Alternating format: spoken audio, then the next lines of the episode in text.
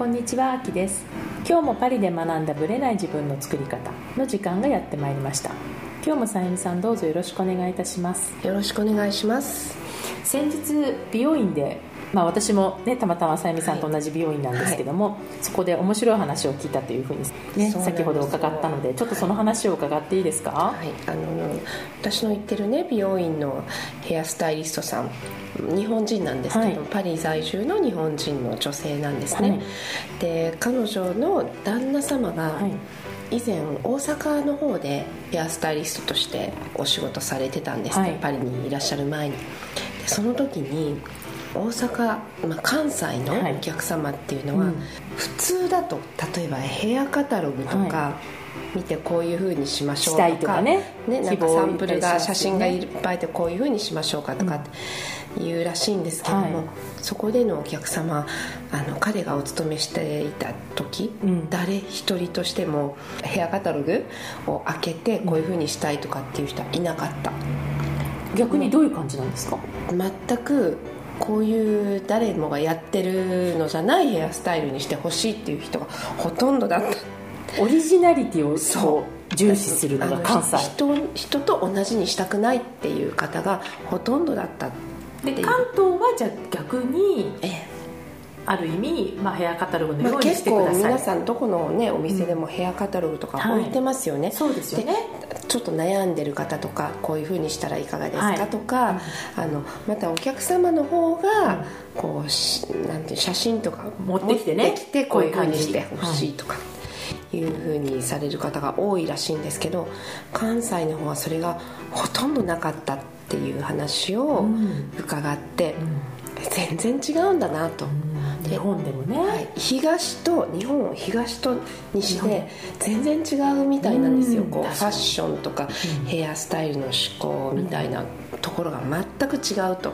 いうお話をね、そのあのヘアスタイリストさんに伺って、はい、はあそうなんだと思って、でそれが例えばその関西の方、うんっていうのはなんていう親しみやすい関西弁のノリで、はいうん、例えばパリに来ても、うん、そのノリで、フランス語ができなくても喋っちゃう。いますよね。日本語でじゃんじゃん喋りかける方の人いますもんね。多いんですね、うん、同じノリで言葉できなくても喋っちゃう方がとっても多いんですって、でで最初の頃は来た頃は本当にもうねフランス語も全然できないあの関西弁でギャーっと言っちゃうみたいな感じだったのが1年後ぐらいに語学を習得したら関西弁のノリでフランス語を喋ってるんですよ、うん、なるほど。上達の、うん、なんて言うんだろう速度とかスピード、うん、がすごいと。早いんですね。早い。あとこう人懐っこさっていうのが結構やっぱりあるらしくて、はいはい、あとなんていうのかなあの親しみやすさというのかな、うん。うんこう誰にでも、ねね、誰にでも話しかけちゃったりとか、はい、よくフランスだとバス停でバス待ってたりとかメトロで待ってる間にいつ来るのかしらねとか、なんかいろいろ話しかけてくる方ってたくさんいますよね。うんね、そこでコミュニケーションがねいろいろ始まったりとかっていうの、たくさんあるんですけど、関東って特に東京の方とかない、なるほどね。シーンですよね。確かに。あのなんか話しかけるのはよくないみたいな感じ、うん、逆かもしれないですね。でこう本当によっぽどのことがない限り、うん、誰も話さないですよね。知らない人とは、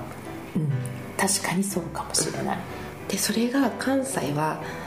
ないみたいなまあ確かに隣のなんか電車乗ってても隣のおばちゃんがすぐ声かけてくるとかっていうノリはありそうどちらから？みたいな。ありますよね確かに、うん、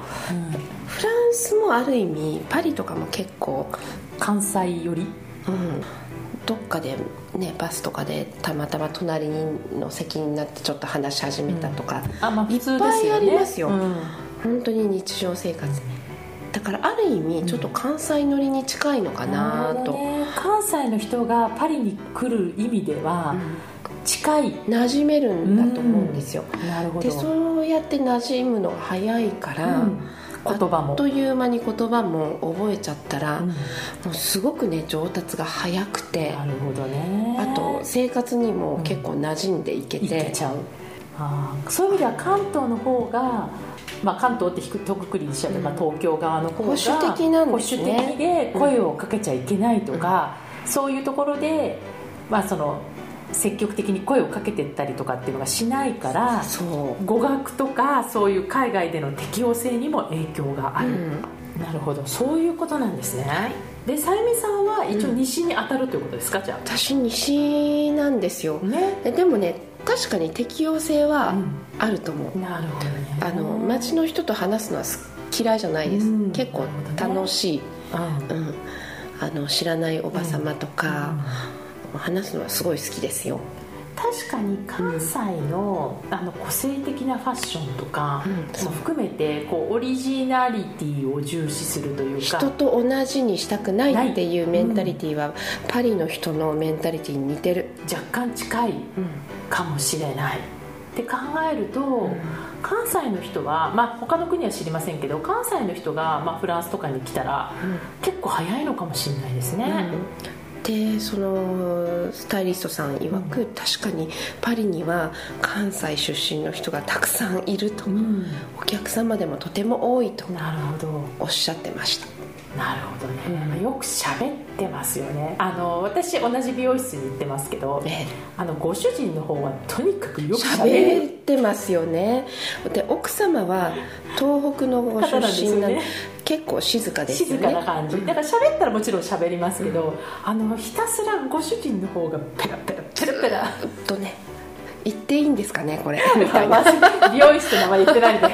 からないですけど私もたまたまさゆみさんもそのあの奥様の方にやっていただいてるので、奥様とよく喋ってるんですけど、まあ、隣の席でご主人がやってるのでもうご主人のあの話とかも入ってくるので、はい。はい、よくずーっとエンドレス。ですよねですよね。うん。そう。だから多分まあ関西のノリがそこに入ってるのかなっていう気はするので、はい。まあ、そう考えるとこのさっきのヘアカタログの話は面白いなと思って、まあ全然ねアプローチが違うんですって。美容院に来た時の、うんうん。こういう風にしてほしいっていうアプローチが全く違う。面白いですね、なんか私はほら東京にしか住んでないから逆にわからないけれども、まあ、そのイメージはつきますよ、はい。でも多分あれが当たり前だと思ってるところがあるし、ん。逆に言うとじゃあなんで関西の人は東京に来るとなんか東京っぽい喋り方になるんだろうっていうのがすごい不思議でなんかオリジナリティをもっと殺しちゃってるのかな,、うん。なだけどそれが例えばたまたまこうフランスのパリとかに来ちゃうとマッチしちゃってうん。爆発とかしちゃうんじゃないですか。しちゃってるのかも、しれないですよね、やっぱりこう住む場所とか環境とか、そういったことで影響出ちゃうのかもしれない、それはすごい感じます、そう。私もだからフランスに来てだから多分関西のノリが身についてるんですよねきっと、うんでそのノリで東京帰るとあのエレベーターのシーンがね時々耐えられない時がある。わかる。私もうん。ずっと東京に住んでたのに、うん。このねパずっとパリに住んだ後にふ東京に行くとなんかちょっとどうしても誰かに話しかけたい。そうそうそう誰かに話しかけた沈黙がちょっと耐えられないみたいななんか時が電車の中とかでも喋れる人を探す自分がいる、うん。でも分かりますね。あので時々いるんですよおば様とかうん。話したい人が、はいはい。見つける。すすごいそうするとその盛り上がる。話が盛り上がって、で子供を連れてるとまたそれで盛り上がって、まあね、子供とあのペットは絶対ネタになりますからね。だから話しかける。なんか自分のノリがね変わってきてるのを感じます、うんかもしれない私もだからもしかしたら今だったら関西に住めるのかもしれない、ね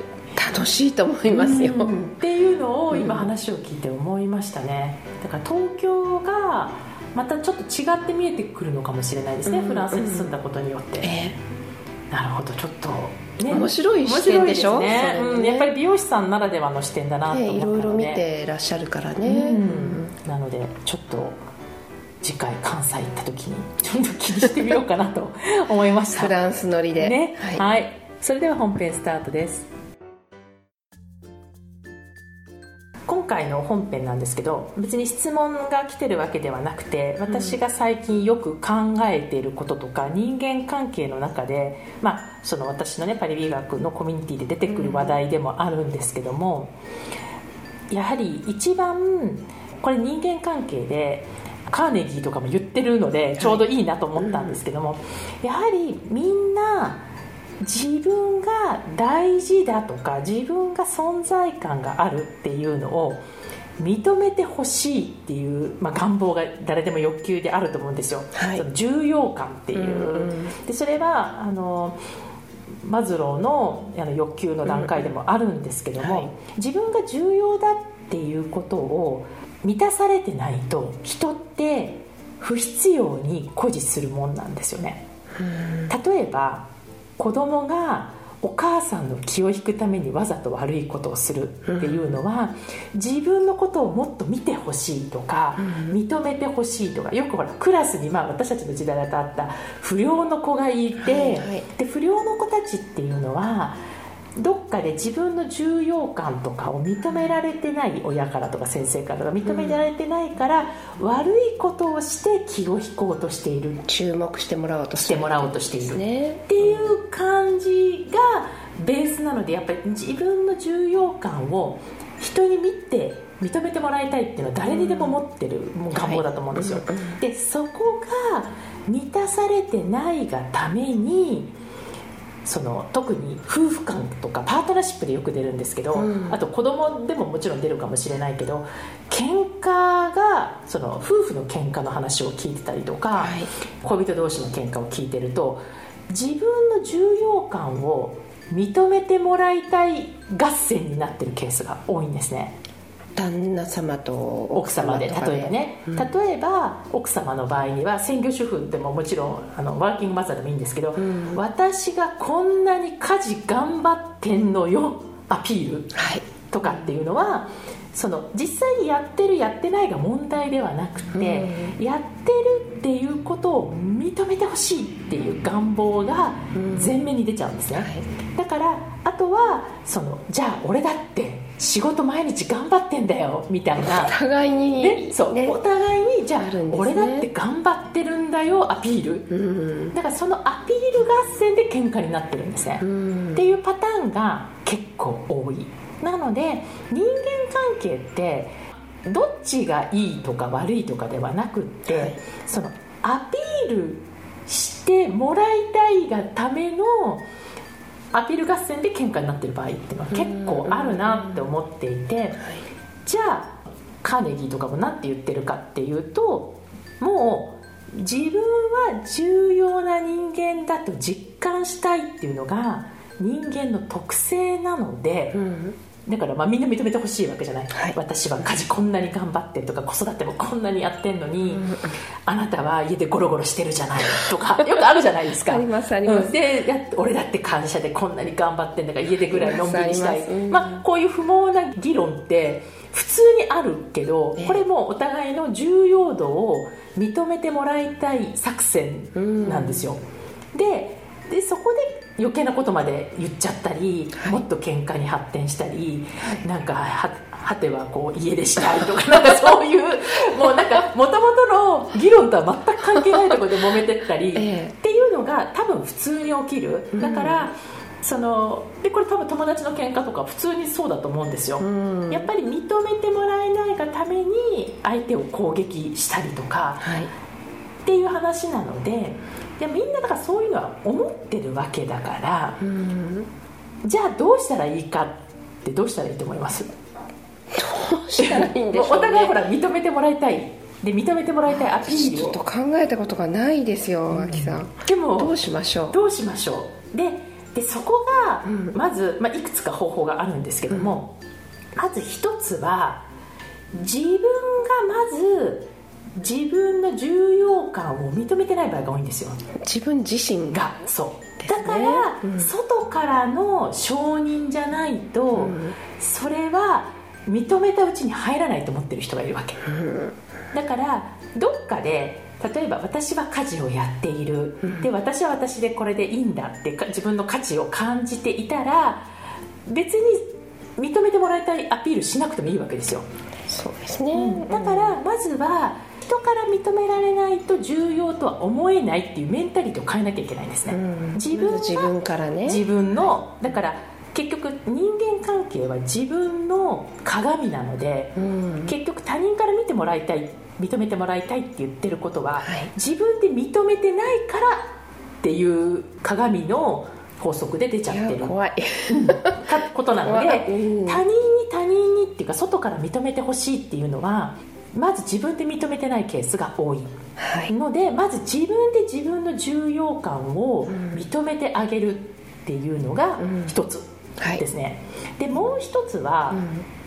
う、ん。でもさ喧嘩は、まあ、なくならないじゃないですか、ね。自分で認めてあげてもね、まああの生きてる限り一緒に暮らしてる限りぶつかることはね、あるわありけなので。ますよね、うん。でそこでそこで心理学がやっぱ出てきて、はい。でそういう特性をみんな持っているのであれば、どうやったら、まあ、結局のゴールはその関係をいい形で持続する方が大事で、うん。お互いの重要感を誇示し合うのが目的じゃないじゃないですか。すよね。ってことはじゃあどうやったらいい人間関係が続けられるかというと、ん。自分が重要な人間と実感したいってそれぞれ思ってるんであれば、うん。まず相手の方を満たしてあげちゃうっていうことなんですよね。うん。自分が相手のことをまず満たして。そう。重要な人間として認めてあげちゃうんです。だからあなたは仕事で、まあ、これはちょっと男性と女性の今のパートナーシップの話をしてますけど、男性が俺だって仕事で頑張ってるとか家族のことを思ってやってるとかって言うんだったら、うん。それを思いっきり満たしてあげるんですね。だからそこで「私だって」じゃなくって「あなたはすごい頑張ってる。あなたは本当にやっている」っていう満たしてあげるとさっきの不良の子供と一緒で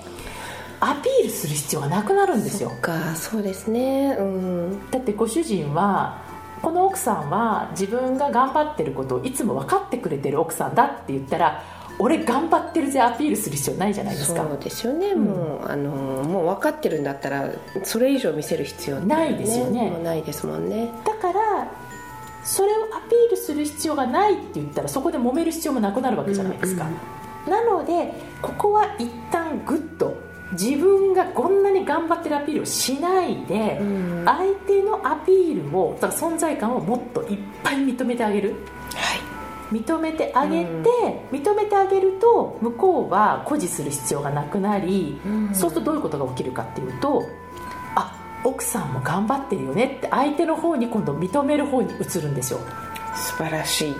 うん。なのでもう自分が重要な人間だっていうのはもう実感したいのは、うん。そのもう特性なので人間の、うんうんその特性をうまく生かしてうん。人間関係を良くする方がゴールなので、はい。それを使わないともったいなくてそうですね、うん。でそこでね、まあ、ちょっとまた強気な人がこういうこと言うわけですよ。あのなんで私からやんなきゃいけないんですか？みたいな。うん彼がやるべきじゃないですか先に。プライドそとしてねちょっとそういうのが許さない許方もさないってねいうことね、うん。でもゴールはどっちが先にやるかじゃなくって、うん。これ鶏かあの卵かの話でどっちかがやればそういうふうに循環していくはずなので、まずはゴールはやっぱりいい人間関係を築くことなのでじゃあまず自分から満たしてあげたら勝手に相手は変わるんでだから何にもしてないのに彼が変わっていくのっていうのはそういうことなんですよね だからそこで私がアピールをして彼に私のことを認めさせてあげたいっていうふうに思えば思うほど彼はもっとアピールしてくるから喧嘩は続くっていう。だから喧嘩したくなかったらそこの連鎖を断ち切んなきゃいけない。そうですね。っていうことね。んどっかでねそう。断ち切らないと永遠に終わりのない戦いになるんですよね。で私それでねその、まあ、カーネギーさんが言ってたんですけども、え例えば、まあ、多分日本もそうだと思うんですけどあのレジョン・ドナーっていうあの賞があるじゃないですかフランスで、はい。要は、まあ、国民栄誉賞とかああいう系に近い、はいありますよね、うん。それはナポレオンがやっ作ったらしいんですけども、あれはその人が自分で重要な人間とこう認めてあげるために作った賞なんですってナポレオンが。うんだからよく頑張った。でその頑張ったっていう認めてくれたっっていうのが、まあ、それは肩書きとしてね、はい。残るっていうことがその人の気持ちのその重要度を上げることで、さらにナポレオンとかにも、まあ、奉仕するというか忠誠心をするっていう、彼はその心理的メカニズムが分かっていたすごいですね、うん。話を聞きおおなるほどなって、だからあの賞って何のためにもらえるんだろうっていうふうに考えるならば、そのただの肩書きを与えるってことではなくてそれをやることでその人が自分自身も重要感と感じ周りも感じることでさらにその国のために何かできるっていうふうに思うそのなんかに心理的仕組みを作ったんだなっていうのを聞いた時もなるほどよくできてるって思いましたね。それはフランスだけじゃなくて今日本でもあの天皇がやってますよね。ね勲章じゃないそう勲章ですよイギね、リスもねやってますよね。うん、どこもやってるのでだからその仕組みってきっとただの肩書きをだから本当に栄誉ある賞を与えたいっていうだけではなくてモチベーションそのね上げ自分の重要感をいい形でさらなるこうね発展に。つなげるっていう国としてのその人間的こう心理をうまく使ってるのかなっていうのを、まあ、ちょっと今、ね、別件で話を思い出したんですけど、そういうのも関係してるので、やっぱその自分自身で重要って認めてあげることとまず自分から相手の存在を認めてあげるっていうのが、これも結局人間関係の極意かなっていうはい。感じがしました。認めるっていうことは大事なんです。それをまたそれを示してあげるっそう。ていうことが大事っていうことですね、だから、まあ特にねご主人とか、まあ、家族と喧嘩が絶えない人は、自分の主張にフォーカスするんではなくて相手のことに、まあ、聞き耳をあちょっとこれは耳が痛いそう。かも結構使える応用できるんです結よ構耳が痛いかも、ん。だけどやらなきゃって思いますよ、うん。だからみんなね私もたまたま今朝ちょっと別の方とも話してたんですけど、うん。心理学をバンバン学んでる人って多いんですけど、うん。心理は応用してこそ真理なんですよ。実践。応用実践ですね。実はい。践あるのみなんですよ。だから、そうそうそうなのよね人の心理って。じゃなくって、使わないともったいないだって自分が生きてるわけだから。ですよね、はい、なのでこの重要感人って重要感を認めてもらいたいにあれなんだよねで終わっちゃうんじゃなくって、うん。それを人間関係に生かしてほしいなっていうのを切に願っている次第です。はいまた来月楽しみにしていてください。ありがとうございました。この番組は毎週金曜日をめどにお届けしています。確実にお届けするための方法として iTunes や Podcast のアプリの購読ボタンを押せば自動的に配信されますのでぜひ購読するのボタンを押してください。また皆様からの質問や感想をお待ちしています。オフィシャルサイトはパリプロジェクトで検索していただきお問い合わせから質問や感想をぜひ送ってください。オフィシャルサイトから LINE アットやメールレターで有益な情報をお届けしているのでこちらもぜひ登録してくださいね。また次回もパリで学んだブレない自分の作り方をお楽しみに。秋でした。